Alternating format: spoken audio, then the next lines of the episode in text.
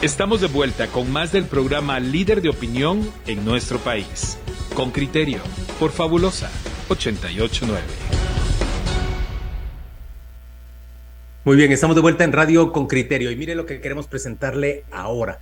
Queremos traer aquí a, a, nuestros micrófonos a Luis Fonan, el guatemalteco que se ha establecido en Estados Unidos, que ha sido creador de, bueno, por lo menos dos grandes, eh, a ver, ya está con nosotros don Luis Fonan, creador de por lo menos dos grandes eh, procedimientos y, y, una plataforma en redes sociales que se ha convertido en, en, éxitos absolutos. Pero es un hombre, es un guatemalteco que se mantiene constantemente opinando respecto de lo que ocurre en Guatemala.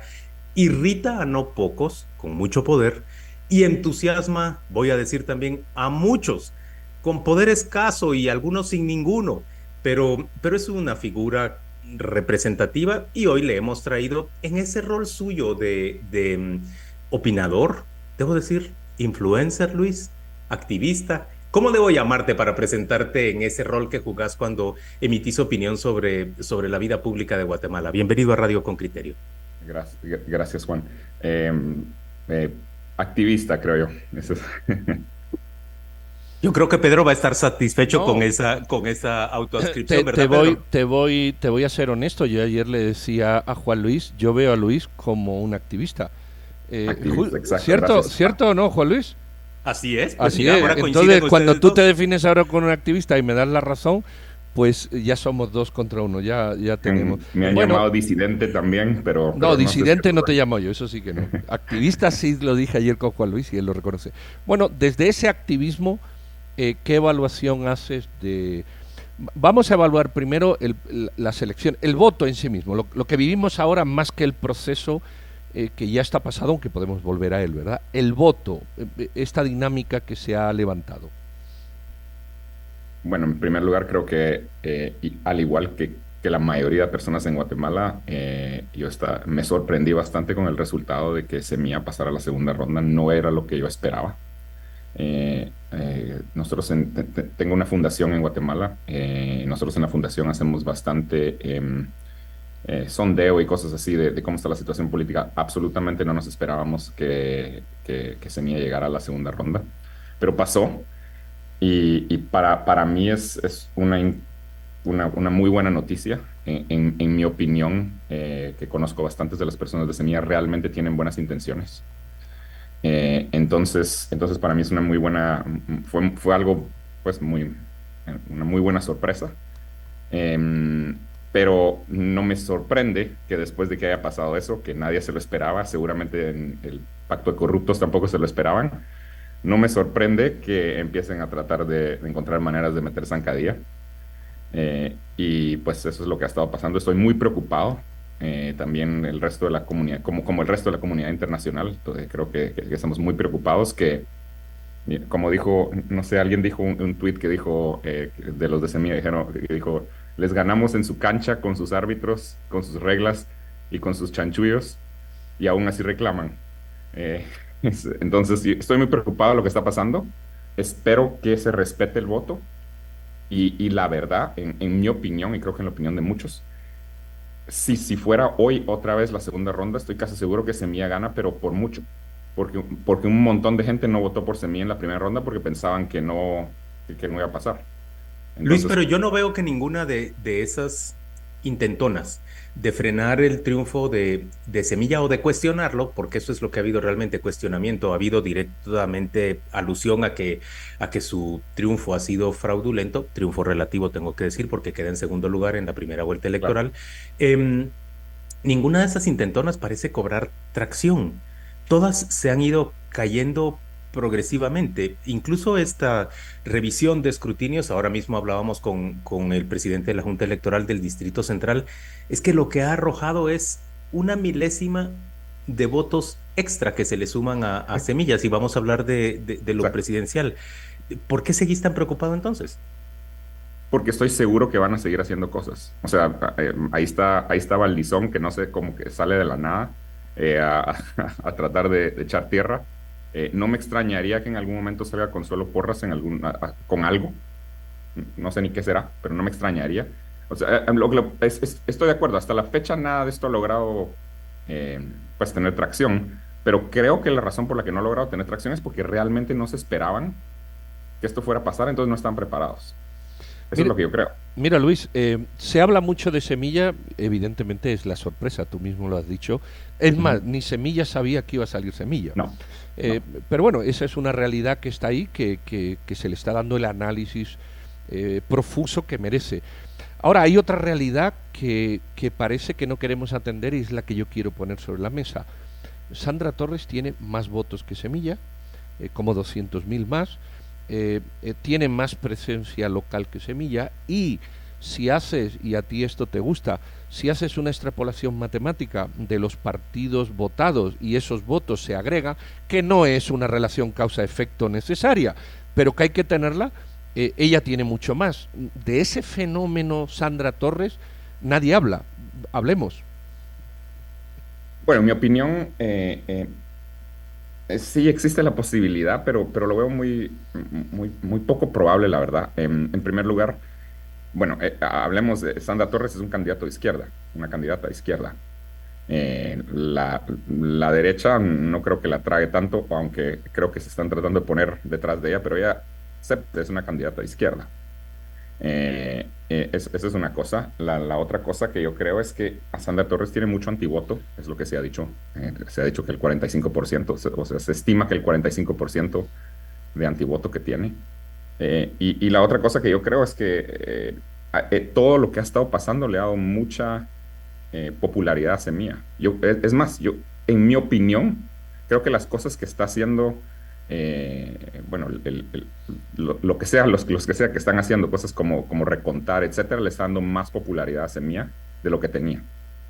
Eh, entonces, por eso creo que, que, tiene mucho más probabilidad de ganar, pero eso es lo que yo creo también. Eh, sépase que obviamente todos estamos equivocados con las encuestas, así que puede pasar cualquier cosa.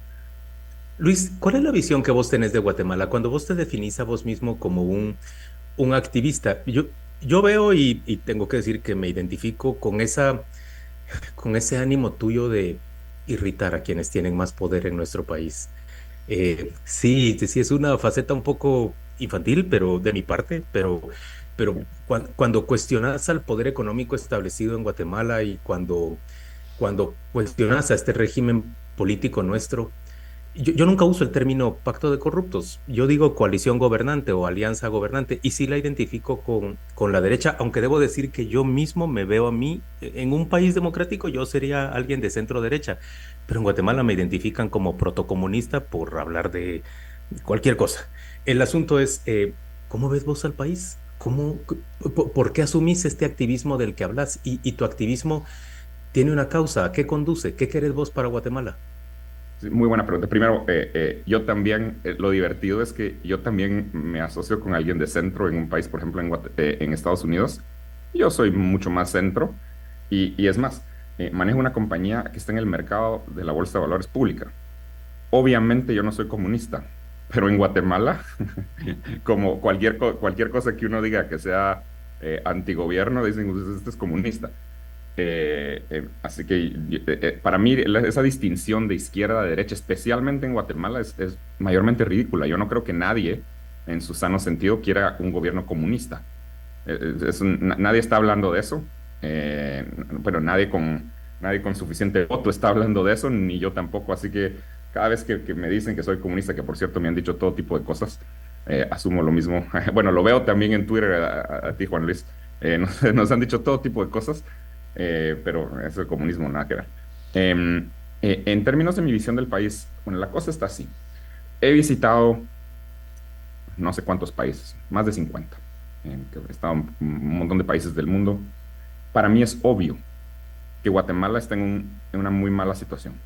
Es obvio no, no solo de ver, eso no solo de ir a ver cómo están las cosas, de cómo se mira la cosa, pero también en términos de, de todas las, las, métricas, todas las estadísticas, los indicadores, son muy bajos.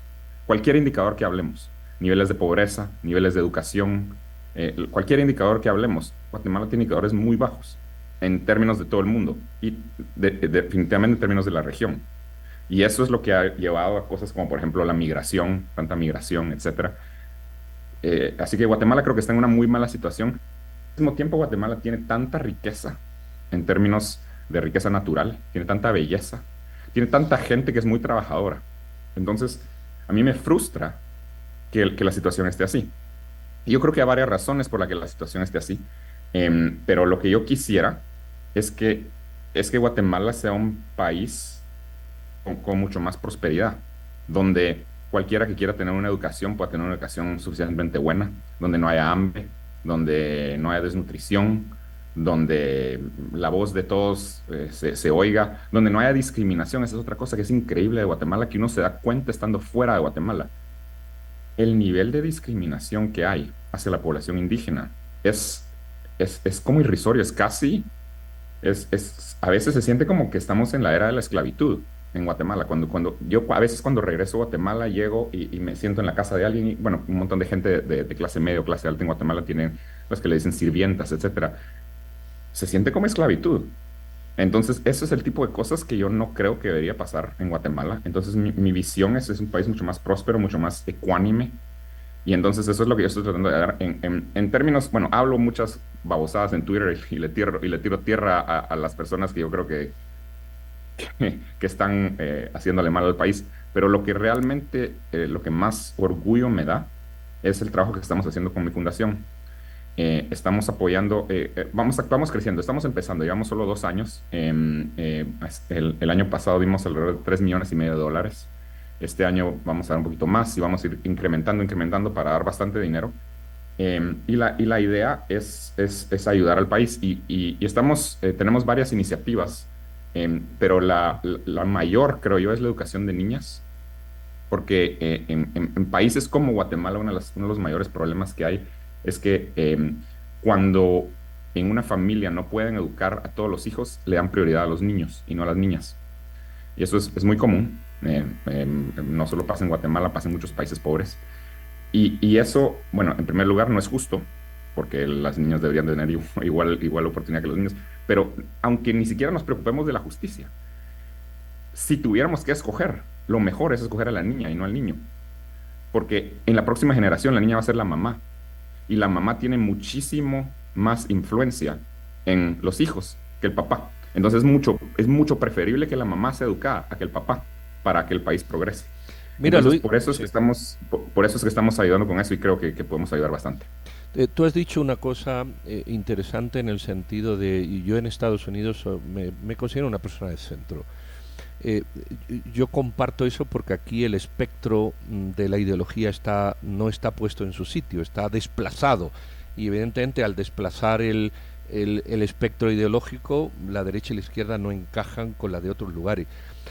Ahora, siguiendo con lo que hablas de la educación y de otras cuestiones, las democracias están hechas para gente mmm, educada, vamos a decirlo así eh, aquí hay narcos partidos que los votan 400.000 ciudadanos y uno se pregunta, bueno, ¿por qué el ciudadano vota a un narcopartido? Aquí hay partidos, y los hemos visto ahora, eh, de gente absolutamente despreciable que los votan muchos ciudadanos. ¿Cómo, ¿Cómo empatar la calidad del ciudadano, lo de calidad entre comillas, ¿verdad? La capacidad racional del ciudadano de elegir con las elecciones, porque mientras el ciudadano no tenga la capacidad de discernir lo bueno de lo malo o, venda su vida por un plato de lentejas, pues la democracia no va a funcionar. Ese es, el, uno de los grandes problemas de Guatemala, los bajos niveles de educación, que tienen mucho que ver, no solo es educación, la desnutrición, etcétera, etcétera, todo eso tiene mucho que ver con nuestra pobre democracia. Eh, así que, pues, en algún lugar hay que empezar, y por eso es que creo que la educación eh, es, es, algo a lo que le estamos apostando mucho con la fundación. Eh, eh, eh o sea, este, es algo de lo que yo me preocupo también mucho, que, exactamente la, la, población no está educada y terminamos votando con cosas para mí. Hay cosas que son, pero ¿cuántos de nuestros candidatos han, han estado presos? Es una cosa que es increíble, es, se volvió como, es, como que, ¿cuántos de, no solo de nuestros candidatos, de las personas más altas del gobierno no pueden entrar a Estados Unidos? Por corrupción. por favor, que no es tan difícil obtener una visa a Estados Unidos para alguien que, para alguien que, que sea un, eh, o sea, que tenga un alto cargo en el, en gobierno, que no les den visa es una cosa increíble. Eh, que, que, un país como Guatemala, que en nuestro país le hayamos dado tanto voto a la hija de alguien que hizo un genocidio. Es que, es que hubo un genocidio hace, qué sé yo, en, los, en los ochentas. Su hija, que es cierto que no fue él, que no fue Ríos Montt, pero lo apoyó. Es como, es como votar por la hija de Hitler. Pero pasa, y es una cosa increíble en Guatemala que uno lo mira desde lejos y uno dice, ¿cómo puede ser? Cuando les cuento a mis amigos que son de otros países, que sé, por ejemplo, mi esposa es sueca, les cuento lo que está pasando, me dicen, en su es inconcebible para ellos. Es inconcebible. Es como en el universo puede ser que una de las mayores candidatas para la presidencia en Guatemala sea la hija de alguien que hizo un crímenes contra la humanidad. Bueno, eh, en Perú también la hija de Fujimori estuvo. En, en Argentina, Cristina Kirchner y estuvo el marido. Eh, no, sé, no tengo muy claro. Yo, yo vi el Twitter que tú pusiste sobre el hijo de Valdizón. No tengo muy claro que haya una relación directa necesariamente entre padres e hijos. No sé, creo que es una línea muy fina eh, que a mí me cuesta, a mí me cuesta, y esta mañana hablábamos de ello, a mí me cuesta eh, separar. Entiendo, que, entiendo que, que, no es lo mismo ser la hija de alguien que hizo el genocidio, pero es que ella lo apoyó. Pero aquí tercio yo también. ¿Acaso el poder político de ella no deviene del de su padre? Eso es un cuestionamiento válido también. ¿Acaso no deviene del de su padre? Luis, ya entramos en esta discusión. Yo ahora quisiera preguntarte, ponete en los dos escenarios gana un partido como Semilla, ¿qué es viable hacer en un país con tantas tensiones, con, tantas, eh, con tantos temores? ¿Qué sería lo mejor que podría ocurrir para Guatemala con un triunfo de, Semilla? Y pongamos el otro escenario también, ¿qué sería lo mejor que podría ocurrir para Guatemala con un triunfo de, Sandra Torres? ¿Qué ves vos ahí? Bueno, en mi opinión, eh, que gane Semilla, que sería, yo personalmente mucho preferiría que gane Semilla, para mí sería muchísimo mejor. En mi opinión, que gane Semilla eh, no sería, por supuesto, la solución a todos los problemas. No tendrían un Congreso con el que pueden totalmente contar, etcétera, etcétera. Pero creo que sería un buen eh, inicio.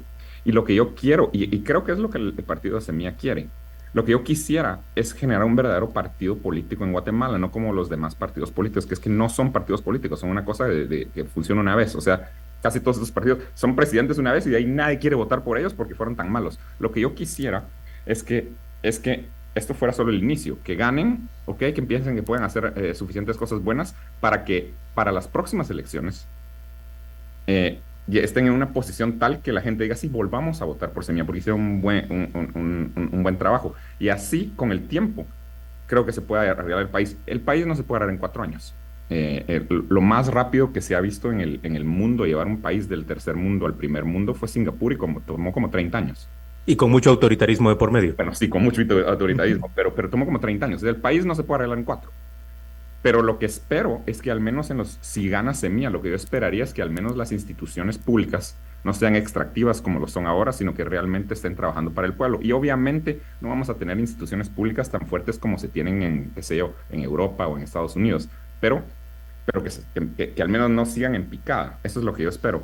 No sé qué pasaría si gana Sandra Torres, la verdad. Em, creo que es, es, posible que es posible que las cosas tal vez no sean tan malas. Yo el problema que tengo con Sandra Torres es que no le creo nada a lo que dice porque cambia de opinión cada cinco minutos, dependiendo de qué es lo que dicen las estadísticas. Si dicen las estadísticas que debería de, apoyar a la homosexualidad, la apoya, y si dicen las estadísticas que no debería de apoyar a la homosexualidad, no la apoya.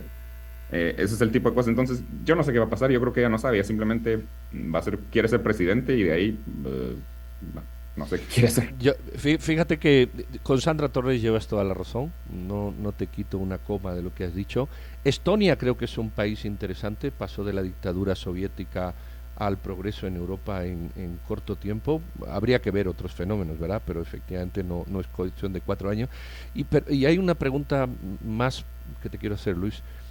¿Está confundiendo la gente a Arevalo con Semilla? Eh, Semilla es el partido, Arevalo es la persona. Eh, cuando la persona llega al poder será el presidente de todos, no de un partido. Es, al menos eso dice la Constitución, ¿verdad? Semilla será, eh, Semilla como partido político, es la representación popular que está en el Congreso. Y dentro de Semilla tú sabes que hay también muchas tendencias, como dentro de todos los partidos políticos, ¿verdad? Eh, eh, tampoco se ha hablado de eso mucho, la persona, el partido. ¿qué, ¿Qué reflexión te merecen estas ideas? Obviamente no son lo mismo, em, pero pero, pero creo que tienen muchos ideales parecidos. Y la otra cosa que yo creo que es importante eh, eh, decir acerca de esto es, creo que realmente, porque yo he hablado bastante con ellos, creo, creo que realmente quieren ser eh, el, el, mejor gobierno para el pueblo y creo que entienden muchas cosas que, a pesar de que tienen ciertas ideologías, creo que entienden que la mayoría del pueblo tal vez no esté de acuerdo con esas ideologías y creo que ellos gobernarían como lo dice la mayoría del pueblo y no con ciertas ideologías. Eh, o sea, eh, Semillas creo que es un país, es un, es un partido centro-izquierda, eh, yo creo que ellos tratarían de ser mucho más centristas si realmente están en el gobierno. Y creo que eso es, y, por cierto, yo creo que eso es lo correcto, porque la, la verdad es que el país tiene una, una alta población de personas que piensan que la derecha es lo mejor. Y no solo eso, hay una gran cantidad de personas que piensan que, que lo más importante son cosas como eh, eh, el, el ser pro vida, etcétera, etcétera. Y creo que eso está bien, y, creo, que, creo, que, creo que en el caso de, de, Arevalo y de Semilla, creo que tratarían de ser eh, más centrados. Luis, si vos pudieras, vos no sos, digamos, el plato favorito de llevar a la mesa para la élite económica nacional, porque todo el tiempo estás procurando pasarle lija en el hígado. Pero, pero si vos pudieras, yo estoy seguro que te admiran y admiran lo que has logrado en Estados Unidos, eh, que es que es un sitio en el que vos no has contado con, con la ayuda de ningún papá, de ningún privilegio para, para alcanzar lo que has logrado.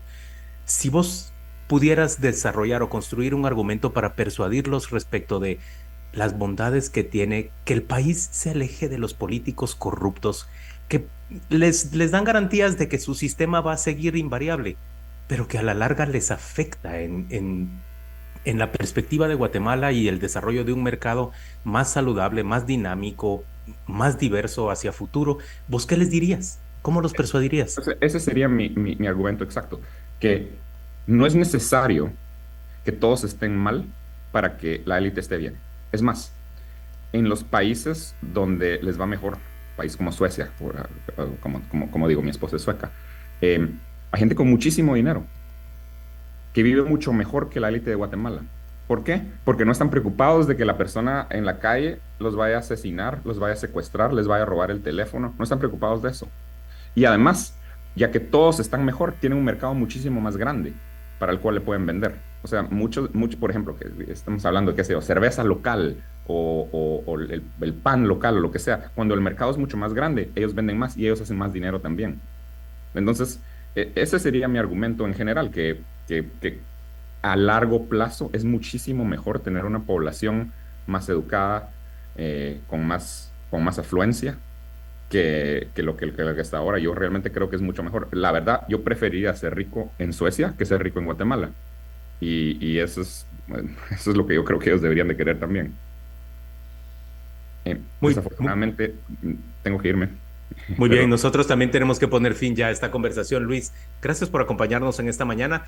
Muchos éxitos, mucha suerte y, bueno, ánimo para seguir participando en la discusión pública de Guatemala. Gracias, Luis. Gracias, gracias, gracias a los dos. Adiós. Hasta luego. Fabulosa 889 está presentando Con Criterio. Ya regresamos.